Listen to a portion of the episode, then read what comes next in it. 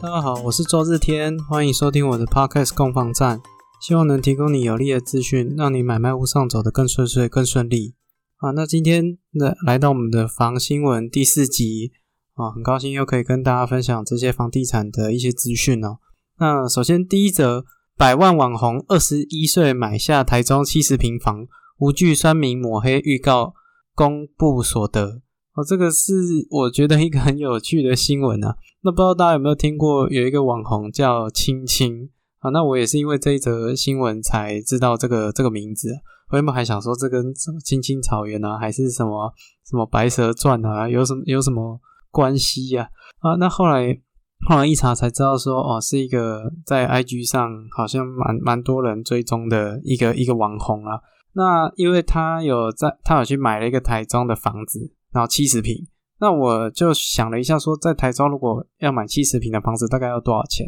那当然最重要的是，他说他只有二十一岁，要买七十平。那我后来我的算法是，如果以以如果台中呃，就是如果单价假设落在二十八万好了，啊，假设是一个从化区的新屋，我我不确定现在还买不买得到了，但是就就抓抓看这样，二十八二十八万一平去计算，那七十平。房房子加车位，如果七十平，那扣掉十平的车位，可能剩六十平。那六十平去除以单价二十八万，再加上车位，假设是一百五十万好了。那这样算起来的话，总价大概会落在一千八百四十万左右。好，那如果假设要买一千八百四十万的房子，那自备款要多少？自备款大概要三百六十六万。好，如果以两成来计算的话，贷款的金额，贷款的金额这样去扣除的话，一个月。大概会需要还到本金加利息约五万块，利率大概用一点三三去计算呢。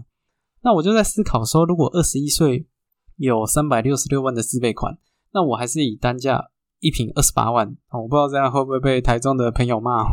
一平二十八万这样去计算，三百六十六万，他必须二十一岁有存到这个自备款，并且每个月有五万块的还款能力。那这样的话有多厉害？我想想看，我二十一岁的时候还在读大学。哦，应该是在大大三那时候。如果假设他是高中毕业，就很努力的在工作了。然后刚毕业，如果十七岁，那二十一岁的话，大概是四年的时间。那四年的时间要存到三百六十六万，平均一年要存九十一万。那一年要存九十一万，我觉得收入没有个一百五、一百八，可能除非他非常非常的省吃俭用啊。那也让我更加的好奇。当然，一方面也想说，哇，做网红真的这么好赚吗？对啊，可以在这么短的时间内，那就有这么这么好的收入。那导致我去查了这个这个网红到底是什么来历啊？因为毕竟会上新闻，不管他是什么样的考量，他就是有上新闻嘛。那后来我去他，因为我很好奇他买的大概标的在哪边，所以我上 FB 好跟 IG 去找这个所公布的资讯在哪边哈，因为他有。我看新闻里面有公布他的初步的一个买卖合约，当然标的啊、位置啊都有去涂抹了。只是 我查了老半天，老实讲，我没有查到他的公布的资讯，我只有看到满满的哦，每一个都是他的自拍照，然后他标榜他 F 罩杯，所以每一个都是凸显他胸部的雄伟哦的的每一张照片都在都在诉求这个。一直在诉求这一件事情啊，那我导致在 FB 上也找不到那篇文章，然后我在 IG 上也找不到他播那个新闻上面有公布的资讯，那导致我还问我太太说：“哎，你知道怎么用 IG 吗？可以教我怎么从 IG 查人家的的播文？”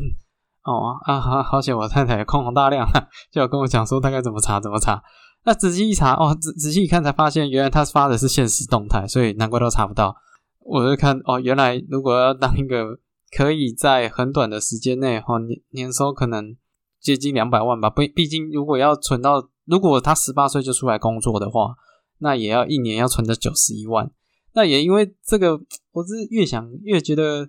这这难度很高啊。那我就上 PTT 哈，另外一个资讯来源，我去做这个网红的一些资讯的搜寻。那查了之后，才发现说，在今年十哎，今年好像七月的时候，哦，他就曾经操作一些，他就有公布说他操作股票的的这个收入，然后那时候说他获利三十万，然后就有网友说，如果光据他获利三十万，他所提供的资讯去回推的话，他的资金大概有三百万左右。诶，他这样讲好像就又又又吻合了，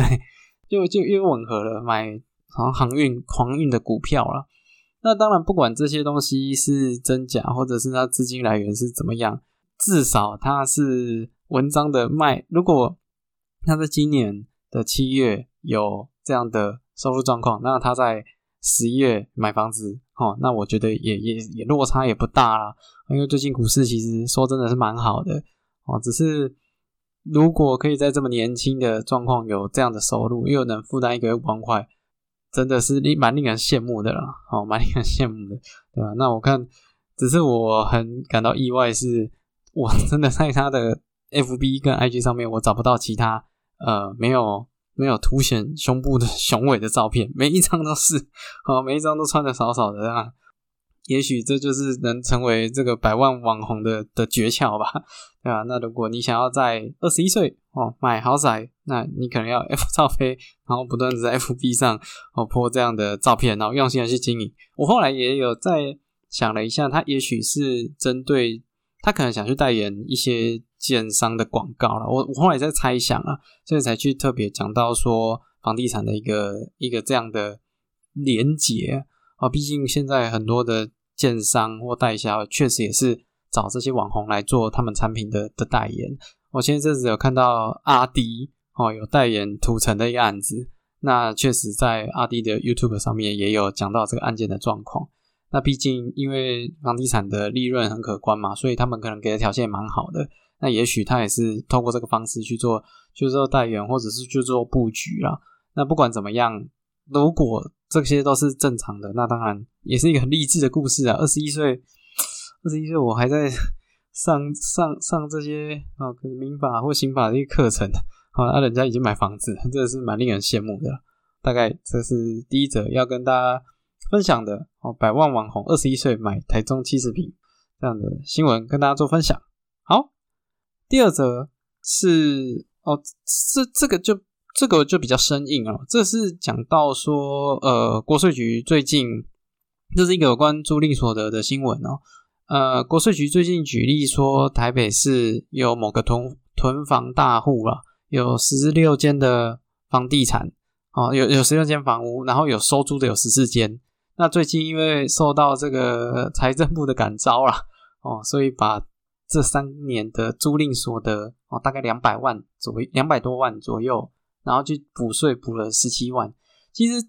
这这个这个我后来查了一下，最近财政部呃如果可以的话，各位可以去上上看财政部的网站，他会针对一些税的问题，然后他会有发一些新闻稿。那其实我觉得他就是已经在做一些预应跟在做一些布局了。据说在近期会有去展开这个所谓的个人间房屋租赁所得专案查核作业计划。有这样一个针对租赁大户哦的一个查税的计划在实行，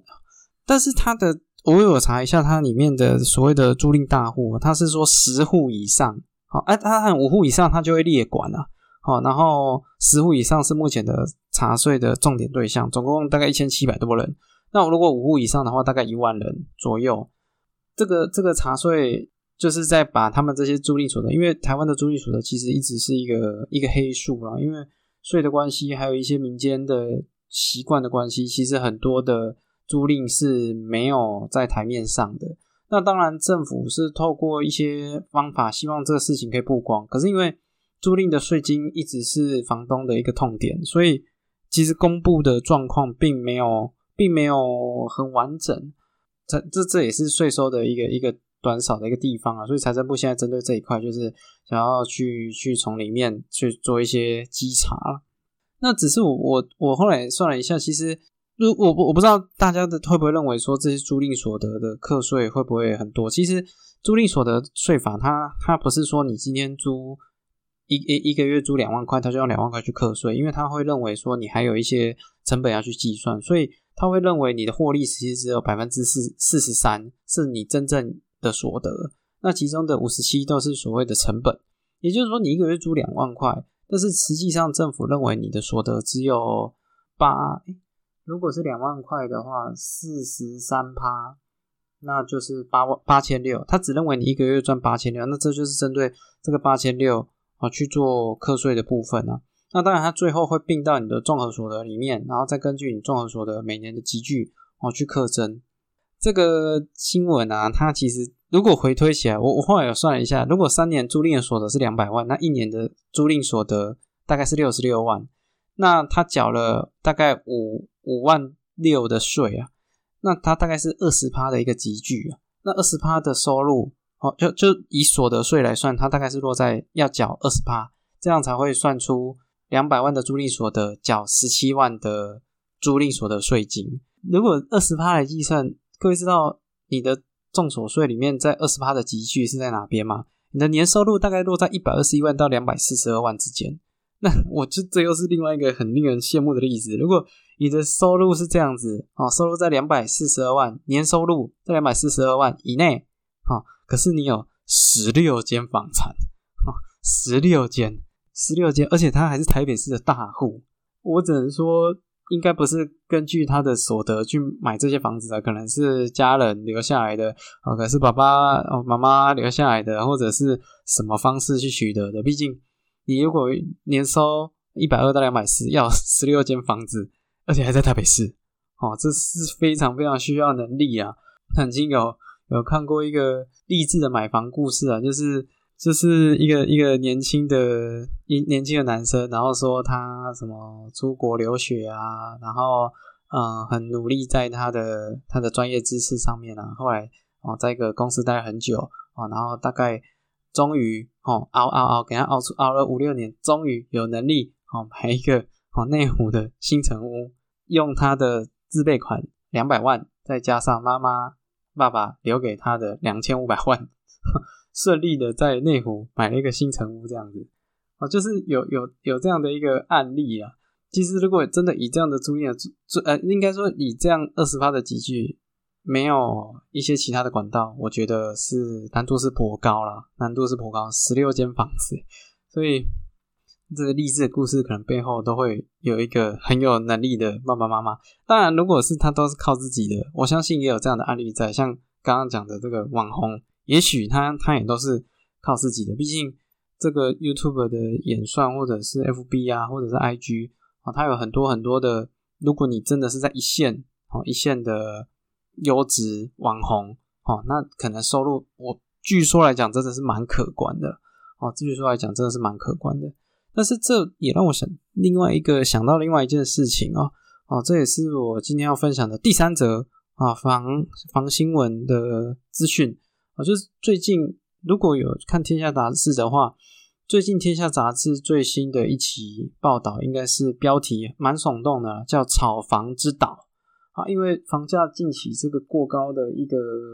状况、一个现象，已经变成一个全民的一个讨论的一个议题。呃，就我自己从事不动产这些中介业，我确实也有感受到这样的情况了。